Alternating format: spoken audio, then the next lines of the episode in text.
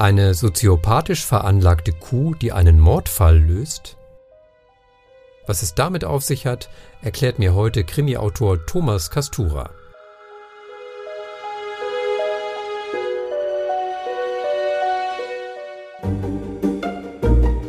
Mord in Franken. Ein infranken.de Podcast mit Bestsellerautor Jan Beinzen.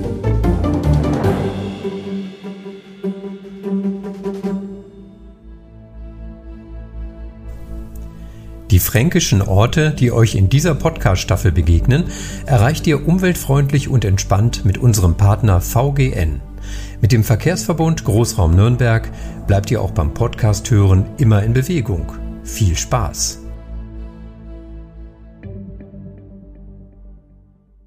Hallo und herzlich willkommen zu Mord in Franken, dem Krimi-Podcast. Mein Name ist Jan Beinzen. Ich bin Autor von Frankreich und Frankenkrimis und heute bei mir Thomas Kastura. Hallo Thomas. Hallo und ich bin Autor von Franken- und Schottland-Krimis. Nur eine Sache, die uns verbindet, aber uns verbindet noch mehr, denke ich mal. Wir gehören ja auch gerade hier in Franken so zu den Urgesteinen des Frankenkrimis, seit vielen Jahren dabei. Du mit Krimis, die unter anderem in Bamberg spielen sehr erfolgreich dabei. Äh, hast aber auch schon Ausflüge nach Köln gemacht mit Ermittlungen dort und jetzt seit neuestem im Schottland. Darauf kommen wir dann auch nochmal zu sprechen. Ähm, was viele Hörerinnen und Hörer sicherlich sehr interessiert ist, wie bereitet man sich eigentlich vor so auf das Krimi-Autoren-Dasein? Wie macht man sich fit zum Beispiel in Polizeiaufgaben? Ja, also meine erste Berührung mit der Polizei im beruflichen Hinsicht, ja, ähm, also nicht als eine Verkehrskontrolle, ja, ja oder sonst wie, äh, war 2005 bei der ersten Kriminale, auf der ich war. Da kommen jährlich alle oder sehr viele Krimi-Autoren zusammen, findet immer woanders statt. Damals war es im Hochsauerlandkreis und in Meschede habe ich bei der Polizei beim Schießen teilnehmen dürfen. Das ist ähm, bei Autoren natürlich sehr beliebt, um sich mal mit Schusswaffen vertraut zu machen. Äh, manchmal bietet es die Polizei an, also im Rahmen von so einer Veranstaltung, oder man geht in den Schützenverein. Das geht auch. Ja. Was sind da so die wesentlichen Erfahrungen? Jetzt gerade mal beim konkreten Thema Schießen? Also äh, in Deutschland hat man normalerweise nicht so sehr mit Schusswaffen jetzt äh, zu tun. Mhm. Äh, also auch wirklich auch keine Berührung damit. Und also äh, das Erste, was mir auffällt, ist, dass die Dinger scheiße schwer sind. Ja? Mhm. Also äh, vor allem, wenn sie ein volles Magazin haben, ne, wo dann nochmal die Patronen nochmal mitwiegen. Um, ähm, und äh, beim Schießen eben, dass man dann erstmal die Tendenz hat, äh, zu tief zu halten, weil äh, die Waffe schwerer ist. Und wenn man dann dann ausgleicht, dann ist man dann zu hoch. Äh, und das, wenn man was treffen möchte, mhm. natürlich. Mhm. Ähm, aber ich fand das super interessant. Ich habe dann auch mit verschiedensten ähm, Faustfeuerwaffen, Handfeuerwaffen geschossen, äh, verschiedenen Kaliber und da braucht man schon ein bisschen Gefühl dafür, wenn man sowas beschreibt, also wenn das in der Geschichte eine Rolle spielt. Ja, mh. also dieses äh, tödliche Erschießen aus 20 Meter Entfernung, das würdest du wahrscheinlich jetzt nicht mehr so einfach in einen Roman ein, einweben. Problemlos, es geht. Es geht, ja. Okay, mhm. aber mit der entsprechenden Übung. Denke ich mal, ja. Mhm. Also 20 Meter ist schon doch machbar. Ne? Also äh, ja, kommt auf die Waffe natürlich an. Es gibt ja auch noch größere Sachen ja, und ja. Langwaffen und so weiter. Ja, ähm, ähm, ja, da kommt, äh, also kommen eine ganze Reihe von Faktoren dazu. Und wie gesagt, das ist bei all diesen Polizeirecherchen so, wenn es für die Geschichte wichtig ist, ähm, dann muss man da sich schon das drauf schaffen. Mhm, und zwar nicht mhm. nur aus der Fachliteratur oder so, sondern ähm, äh, eben aus eigener Anschauung. Ähm, aber oftmals ist es für die Geschichte nicht wichtig. Mhm, also mhm. Polizeialltag, äh, der ist äh, der hauptsächlich im Abfassen von Protokollen und Berichten besteht. Also für jetzt einen Kommissar, wenn man den, ja. einen Kommissar oder einen Ermittler als Hauptfigur hat. Ähm, das äh, ist ja stinklangweilig. Ne? Und äh, ähm, also jetzt auch darzustellen, das, das, das spielt meistens ja in äh, der Geschichte überhaupt keine Rolle. Und äh, also dieser sogenannte operative Aspekt äh, der Polizeiarbeit, ähm, der ähm, wird manchmal so ein bisschen übertrieben. Und mich interessiert es, am Anfang hat es mich ein bisschen interessiert in, in den Köln, bei den Köln-Geschichten, das spielt sehr stark im Polizeiapparat. Das ist ein Polizeikrimi eben ja, auch. Mhm. Da geht's auch um Rivalitäten innerhalb der Polizei, Bestechung und sowas. Und da muss man dann schon, äh, wenn man das jetzt fast aufmacht, muss man das da schon weiter auch äh, bedienen. Ähm, aber äh, inzwischen interessieren mich eigentlich eher äh, ja die die die Mord- oder Todesfälle und was es mit den Leuten macht, also mit mhm, den mhm. Betroffenen, äh, unmittelbar Betroffenen und äh, die ähm, Aufklärung des Rätsels, die überlasse ich dann gar nicht so sehr der Polizei, sondern anderen Leuten, Personen oder auch Tieren. Oder auch Tieren. Das macht neugierig. Da komme ich jetzt gerne gleich nochmal drauf zurück, aber ehe ich es vergesse, würde ich da gerne anknüpfen. Ähm, also da gebe ich dir vollkommen recht. Auch bei mir sind, also zum Beispiel in meiner Frankenreihe ist halt, ist der Ermittler gar kein Ermittler, sondern er ist Hobbydetektiv und eigentlich Fotograf. Und trotzdem versuche ich aber die polizeiliche Arbeit immer einigermaßen realistisch darzustellen und bediene mich da der Hilfe eines ähm, Bekannten, der ehemaliger Kriminalbeamter ist, der immer mir ein bisschen auf die Finger schaut. Und dann habe ich noch einen Arzt bei mir im Repertoire, der ähm, dann die Obduktionsszenen zum Beispiel mal begutachtet und sagt, hier, das geht nicht oder hier äh, schreibt lieber diesen und diesen Aspekt rein, um zumindest ein bisschen realitätsnah zu sein. Aber jetzt auf das Tier. Welches Tier ermittelt? Eine äh, Hochlandkuh, ein schottisches Hochlandrind namens Thin Lizzy und die spielt auch im nächsten äh, Band, äh, im nächsten Band eine Rolle. Im nächsten Band heißt, also wir sprechen jetzt gerade von einer Schottland-Reihe, die bisher aus zwei Bänden besteht ja. und uns erwartet also ein dritter. An dem sitze ich gerade und äh, ja, äh, Tierkrimi ist ein weites Feld geworden. Ähm, als ich damit angefangen habe, diesen, das spielt in Schottensterben eben erst eine Rolle, noch nicht in Todesströmung, äh, dieses Hochlandrind und äh, da hat der Verlag erstmal gesagt, ähm, oder hat er erstmal die Assoziation Glenkill, gibt es diesen berühmten Schafskrimi, ja. Ja. Ähm, mhm. Und ähm, dann habe ich gleich gesagt, Leute, wir sind in Schottland, ne? Da gibt es zwar auch Schafe, aber ähm, die sind jetzt nicht so typisch, ne? also äh, wie für Irland vielleicht. Das sollte nämlich, das sollte nämlich ein Schaf aufs Cover. Und äh, dagegen habe ich mich vehement zur Wehr gesetzt, mit Erfolg. Äh, dann kam eben ein schottisches Hochlandrind, die viel toller und bedrohlicher mhm. ausschauen mit diesen mhm. langen Hörnern und dieser Zottelmähne. Ähm, äh, die hatte ich schon eh in der Geschichte drin, aber dadurch wurde das noch stärker. Also da habe ich dann erstmal da noch so richtig Blut geleckt, könnte mhm. man sagen, und mir gedacht, na, da musst du schon mehr draus machen. Äh, keine Angst, es ist also kein äh, keine Geschichte, die komplett aus der Tierperspektive erzählt wäre, so wie bei diesem Glenkill. Äh, das ist mir dann too much, zu viel. Aber ein paar Kapitel sind aus der, also auch aus der Perspektive mhm. Äh, mhm. dieser Kuh ähm, erzählt. Und das hört sich erstmal sehr witzig an. Es ist auch vor allem sehr, sehr witzig, weil die ist halt so ein ganz eigener Charakter, ein bisschen soziopathisch veranlagt, also hat sich von ihrer Herde getrennt. Das geht in Schottland hm. ganz gut, da gibt's nicht so viele Zäune mhm. und, äh, und Gatter und weiß ich was wie bei uns, sondern äh, die laufen da freier herum. Ähm, und die beobachtet dann auch etwas, was mit dem äh, Tod einer eines äh, Scotsman im Kilt und seiner angespülten Leiche zu tun hat. Also sie ermittelt nicht so richtig, aber sie trägt was bei und sie sie ähm, sie bringt eigentlich die Geschichte immer so ein bisschen weiter. Mhm, mh. ähm, ja, äh, und da habe ich mich so in diese in so eine Tierperspektive erstmal so richtig reingefuchst es hat noch viel mehr Implikationen, also allgemein halt so den, die Perspektive zu ändern, nicht nur äh, jetzt äh, sich zum Beispiel in äh, ein anderes Geschlecht, in eine Frau hineinzuversetzen, sondern eben in eine andere Spezies. Ja. Äh, mhm. Mit einer völlig anderen Wahrnehmung, Sinneswahrnehmung, anderer Geruchswahrnehmung, anderer optischer Wahrnehmung. Kühe sehen nicht so gut wie wir, dafür riechen sie besser, mhm. können sie besser riechen wie wir. Äh, und besser schmecken und äh, und solche Sachen. Ne? Also äh, das ist also jetzt nicht nur so, ach jetzt soll man ein Tier ermitteln, äh, äh, eine Kuh ermitteln, hat man noch nicht. Ne? Ähm, ja, Ähm, steckt schon mehr dahinter. Ja, steckt schon mehr dahinter. Ja, ein, ein tierischer Fall auf jeden Fall, kann man so sagen. Ich ähm, habe auch Tiere bei mir auf dem Cover, zumindest auf den Covers meiner Elsass-Krimireihe, die ich unter dem Pseudonym, also auch wiederum Pseudonym Jean-Jacques Laurent schreibe. Auf dem ähm, neuesten Elsässer Intrigen, das ich heute mal mitgebracht habe, hören wir uns mal ein Stück an. Äh, diese Szene spielt in der Gerichtsmedizin, das hatten wir vorhin auch schon erwähnt, und diese Szene ist zum Beispiel ein Beispiel dafür, wie ich versuche dann so ein bisschen Polizeiarbeit und äh, das drumherum mit in die Bücher einzuflechten. Also ein kleiner Ausschnitt aus Elsässer Intrigen.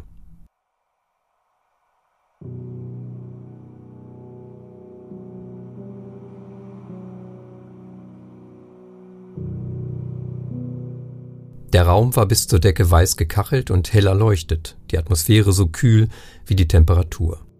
Die Tote lag auf einem Seziertisch aus Edelstahl, das Leichentuch bis zur Hüfte zurückgeschlagen. Jules erkannte sofort die charakteristische Y-Naht aus rohen Stichen, die an beiden Schultern ansetzten, unterhalb des Brustbeins zusammenliefen und bis zur Scham hinabreichten. Spuren der Obduktion, die so brutal aussahen, als wären sie von einem Metzger ausgeführt worden. Dabei sah der ausführende Rechtsmediziner alles andere als grob aus. Noël Clément war schlank, besaß zarte Gliedmaßen und Finger wie ein Pianist. Über dem freundlichen Gesicht des Mitdreißigers wippte eine dunkle Haartolle, die Augen blitzten freundlich interessiert. Sie sind also der Neue. Dr. Clement nickte Jules freundlich zu.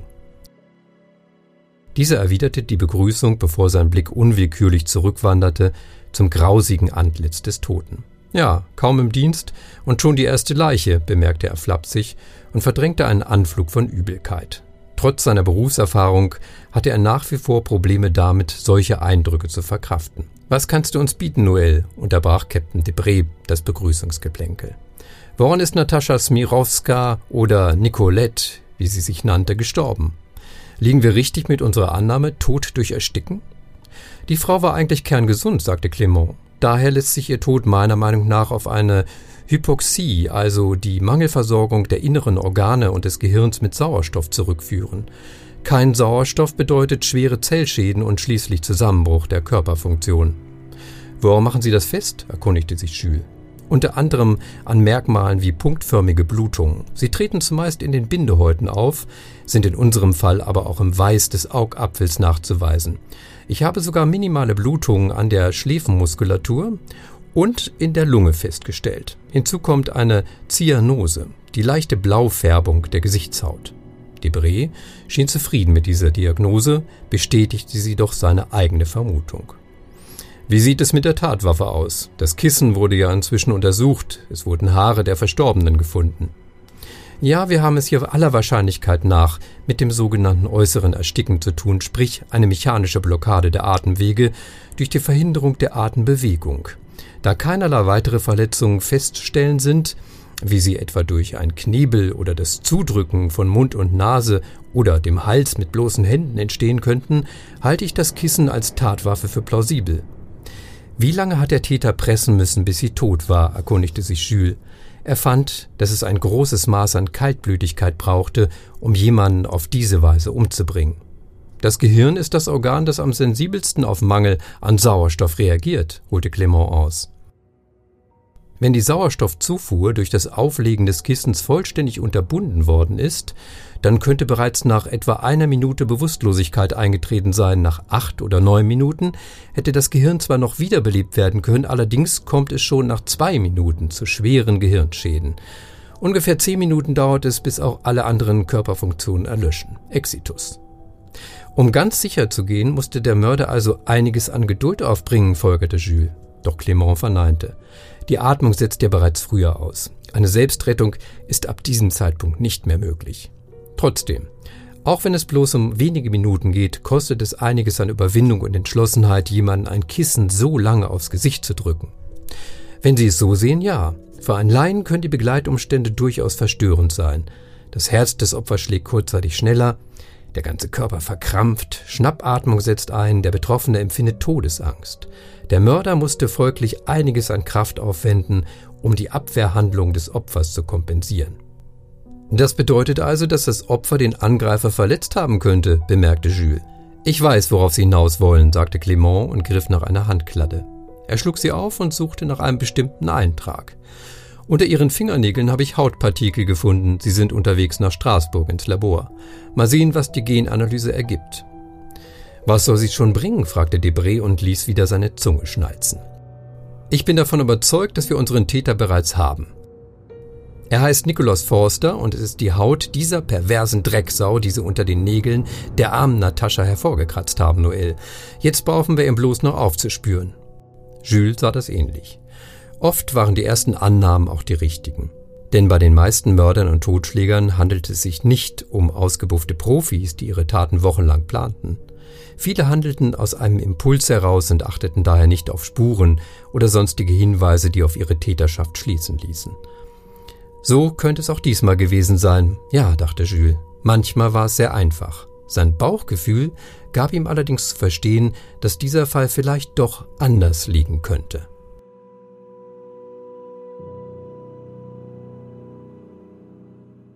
Soweit der Ausschnitt aus Elsässer Intrigen. Thomas, welche Berater sind denn noch wichtig oder für dich wichtig? Also für mich sind Psychologen und Psychiater sehr wichtig, weil meine Figuren oftmals ähm, ja, psychische Störungen haben, unter denen leiden oder vielleicht sogar daraus Vorteil ziehen. Also äh, bei dem Schottensterben ist es zum Beispiel so, da kommt ein Zwillingspaar vor. Äh, Val und Phyllis heißen die beiden Schwestern und die haben das hyperthymistische Syndrom, die haben äh, sowas wie eine absolute Erinnerung. Mhm. Und ähm, das äh, äh, ist eine ganz komplexe Sache. Also äh, äh, die eine kann sich in diesem Fall an die guten Sachen eher erinnern. Man erinnert ja sehr vieles eher so selektiv. In der Rückschau wird oftmals alles ein bisschen rosarot, was vielleicht schwierig gewesen ist. Aber äh, es gibt Leute, die ja, die selektieren viel stärker in der Erinnerung. Und also bei der sind es eben die guten Sachen und bei der Zwillingsschwester, die ähm, wird von den schlechten Sachen, von den oh. Albträumen mhm. geplagt. Mhm. So könnte man es äh, verkürzen. Ähm, und äh, bei der einen ist es tatsächlich so, und das kommt in der Realität eben vor, dass ähm, die in so eine Art tranceartigen Zustand verfällt, vielleicht einmal im Jahr vielleicht bei einem gewissen Jahrestag, wo dann die Erinnerung zurückkommt. Und dann durchlebt sie einen Tag lang ähm, den schönsten Tag ihres Lebens, mhm. als sie ein Kind war mit neun oder so. Und, ähm, und dann ist es wieder vorbei. Also ähm, äh, das ist sehr selten, aber es kommt vor und sowas interessiert mich jetzt als Autor natürlich brennend. Ja. Äh, es ist eine, äh, tolle Geschichte, äh, natürlich mit sehr viel Respekt vor der Geschichte, aber da, das, das kann man auch versuchen zu erzählen und, und das auch in einem Krimi eine Rolle spielen ja, lassen. Ja. Ne? Da hast du ja quasi ein, ein wahres Phänomen dann in den Krimi eingearbeitet. Genau. Das bringt mich zu einem anderen aktuellen Thema, nämlich True Crime, also die, die Erzählung quasi von wahren Verbrechen. Das ist ja ein großer Trend im Moment, geht es sehr stark hin. Wie bewertest du das? Also ich halte da nicht so viel davon. Äh, ich persönlich als Leser brauche also auch nicht so den Thrill des tatsächlich Geschehenen, ja, after mhm. a true story und so weiter. Ähm, eine Ausnahme ist es, wenn, wenn das, was ta tatsächlich geschehen ist, auf das man sich da als Autor bezieht, wenn das äh, eine größere gesellschaftliche Bedeutung hatte. Also äh, bekannter Fall äh, von äh, einem Serienmörder wie äh, Zodiac äh, in äh, Amerika, ja, der, eine ganze Nation in Atem hielt. Und dann kann man da auch was darüber schreiben, weil die Leute sofort wissen, was, was los ist. Äh, in kleinerem Umfang vielleicht äh, geht es schon auch, wenn äh, ein Serienmörder wie Anfang der 60er, der Mittagsmörder in Nürnberg eine ganze ja. Region mhm. in Atem gehalten hat. Da kann man sich dann darauf beziehen und dann auch diese Zeit wieder aufleben lassen. Also in Ausnahmen geht es schon. Ähm, für, und, und wenn jetzt natürlich, wenn man für eine Geschichte recherchiert, muss die eine gewisse ich würde nicht sagen Authentizität, sondern vor allem eine innere Logik haben. Das ist das Wichtigste. Ob das dann alles so authentisch passiert ist, mhm, das mhm. steht auf einem anderen Blatt und das ist so ein bisschen der, der Impuls, äh, ja, das, äh, oder sagen wir mal die Vorstellung, dass Autoren nur Sachen erzählen, die ihnen selber passiert sind. Also wenn äh, das die Literatur wäre, dann könnten wir 95 Prozent der gesamten Weltliteratur wegschmeißen. Ja? Also von Faust, von Goethe bis äh, Schuld und Söhne, Dostoevsky mit Raskolnikow, der da mhm. jemanden umbringt und sonst was. Also ähm, das ist äh, Mumpitz. Ne? Ähm, aber äh, wie gesagt, es, es gibt Ausnahmen und, äh, und dann finde ich es ganz gut. Ähm, inzwischen gibt es eine ganze Reihe von Zeitschriften, die darauf abstellen und so. Äh, das optische, visuelle spielt da ja auch eine Rolle. Es ist nicht ungefähr, dass es in Zeitschriften ist. Da kann man eben dann schön gerichtsmedizinische Bilder Sachen darstellen und Bilder mhm. darstellen mhm. und so. Ja, hm, ja. Also mit Ausnahmen vielleicht schon. Mhm. Liest du eigentlich deine eigenen Bücher? Nein, also gar nicht eigentlich. Ich lese sie vor mhm. und äh, bei Lesungen natürlich. Ähm, ich äh, gucke öfters was nach natürlich, vor allem wenn man was schreibt, äh, also Fortsetzung oder Folgeroman, so eine Reihe schreibt, dann, ja. ist, ist klar. Ne? Mhm. Ähm, ich gucke eher aber deswegen nach, um mich nicht zu wiederholen oder so. Mhm, ne? Mhm. Ähm, also nicht, dass ich formulierungsgleich oder so da Sachen übernehme. Das ja. will ich auch nicht. Ne? Aber das führt ja hin und wieder auch zu ganz äh, amüsanten Situationen. Mir geht es nämlich genauso. Also meine Bücher lese ich auch nicht mehr. Also irgendwann sind die dann wenn die erstmal produziert werden, gedruckt werden, dann hat man bis zu diesem Zeitpunkt hat man sie ja schon wiederholt gelesen, um sie zu korrigieren und äh, zu optimieren und dann hat man eigentlich die Nase voll davon. Aber das führt dann zu der Situation, ich werde hin und wieder angesprochen von Lesern, die jetzt einen älteren Band gerade in der Mache haben und mir dann sagen, ja, ich habe hier einen Verdacht, ist der und der, könnte das der Mörder sein? Und ich muss dann tatsächlich oftmals sagen, kann sein, kann auch nicht sein, weil ich mich tatsächlich gar nicht mehr an die Mörderfigur erinnere, weil das dann so abgeschlossen für mich ist, ähm, dass es weit zurückliegt und man dann irgendwann verwischt auch der Fall. Ja, also man darf nicht vergessen, finde ich jetzt bei, bei guten Krimis ist es ja so, äh, das ist ja nicht nur Handwerk, das ist ja nicht einfach nur so äh, äh, runtergeschrieben nach einem Exposé, das man dann zusammengestellt hat, an dem Plan, den man gemacht hat und dann äh, schreibt man das und fertig, sondern da steckt ja auch Herzblut drin, da stecken Emotionen drin, wenn man vielleicht über den Fall, über den Krimi hinaus noch eben Dinge ähm, vermitteln möchte, darstellen möchte, Gefühle vermitteln, äh, Probleme gesellschaftliche äh, oder sonst wie äh, bewusst machen möchte, äh, was auch immer sensibilisieren möchte, äh, mitteilen möchte. Und, ähm, und wenn man das getan hat als Autor, dann ist es von einem weggeschrieben. Ne? Es ist wie so, also ein bisschen erlösend, ja. Mhm. Ne? Also wenn man ein Buch beendet hat, ist es nicht nur so, puh, jetzt habe ich die Arbeit beendet, sondern ich habe diesen Teil von mir jetzt auch ein abgelegt. bisschen abgelegt, mhm. genau. Ja, ja. Und deswegen ähm, äh, ist es schwierig, sich dann da wieder mit zu beschäftigen.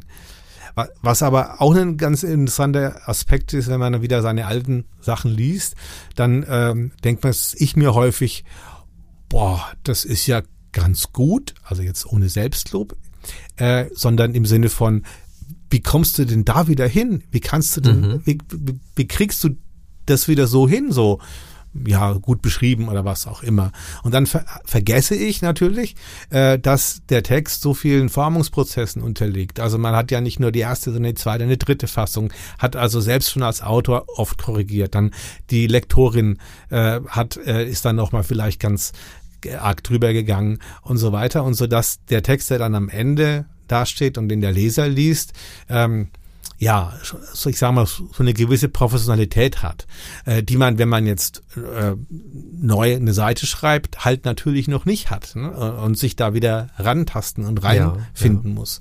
Ähm, also es ist erstmal Frustration, so, uch, da komme ich ja nie mehr hin äh, an, an diese, an so eine Szene wie die. Äh, und dann aber ähm, auch so ein bisschen eine Selbstversicherung, aber du hast es ja schon mal gekonnt. Ja, ja. Irgendwie musst du es dann schon wieder. Schön beschrieben. Ich vergleiche das auch immer gern mit so einem, ähm, wenn man so ein Buch entwickelt, mit so einem Steinquader, den man dann so wie so ein Steinmetz langsam behämmert und die kleinen Schattierungen und feinen, feinen äh, Nuancen herausarbeitet, bis dann tatsächlich dann das fertige Produkt da ist. Es ist auch, ja, es ist trotzdem auch irgendwie ein Handwerk, aber mit, mit viel Herzblut dabei. Thomas, du in Schottland, ich in Frankreich. Welche Gegend wäre aus deiner Sicht denn noch spannend für eine Krimireihe? Frankreich. Auch Frankreich, ah. Ähm, Nee, Kollegin von uns mhm. äh, macht Normandie-Krimis. Da habe ich mir gedacht, mhm. äh, ah, das ist aber schade, weil ich äh, sehr gerne in die Normandie seit Jahren fahre. Ja. Äh, mhm. So ähm, familienmäßig, also äh, mit meiner Frau und meinen Töchtern, äh, obwohl die schon älter sind, aber die kommen trotzdem immer wieder, auch gerne, wenn wir uns da treffen. Mhm. Ähm, und ähm, die mag ich schon sehr und da habe ich mir schon auch gleich gedacht, naja, willst du da nicht auch was draus machen? Aber äh, das war mir dann zu viel und äh, das sollte dann, sollte dann im Privaten bleiben, sage mhm. ich mal so. Ähm, Sonst könnten sich unsere Ermittler da mal treffen. Ne? Meiner kommt dann aus dem Elsass äh, oder deiner kommt aus der Normandie. Ja, sicher. Ich meine, die könnten sich auch sonst treffen. Ne? äh, es gibt übrigens auch bretonische Whiskys. Ja, mhm. es, es, gibt alle möglichen Anknüpfungspunkte. Ähm, aber, äh, sag ich mal, Landschaften, literarische Landschaften, da wird's mich eher in den Norden ziehen. Also äh, da muss ich jetzt, habe ich habe noch weitere Inseln, schottische Inseln in petto. Ne? Mhm. Ähm, aber zum Beispiel die Färöer-Inseln, das finde ich auch cool. Ich weiß nicht, ob es da schon einen Krimi gibt. Ähm, Shetland-Krimi gibt's ja schon, sehr erfolgreich zum Beispiel. Da habe ich kürzlich ein Buch gelesen, das auf den Shetlands spielt. Also mich zieht's eher zu den Inseln und es wird, glaube ich, so bleiben. Und da Frankreich gibt's auch Inseln gut. Ja, allerdings, da gibt's auch sehr, sehr kleine, empfehlenswerte Inseln. Klingt sehr spannend. Kommt noch vieles auf uns zu. Thomas, würde mich freuen, wenn ich dich mal wieder hier begrüßen könnte im Krimi-Podcast Mord in Franken. Für heute vielen Dank, dass du da warst und bis bald. Ich danke dir. Bis irgendwann. Und beim nächsten Mal geht es um einen spektakulären Kriminalfall aus Nürnberg. Ich spreche mit Susanne Will, die als Polizeireporterin hautnah bei einem Drama im Tiergarten dabei war. Wenn ihr keine Episode verpassen wollt, dann abonniert Mord in Franken einfach auf Facebook. Wir hören uns.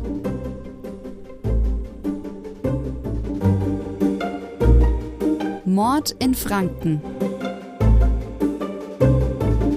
ein in Franken.de Podcast mit Bestsellerautor Jan Beinzen.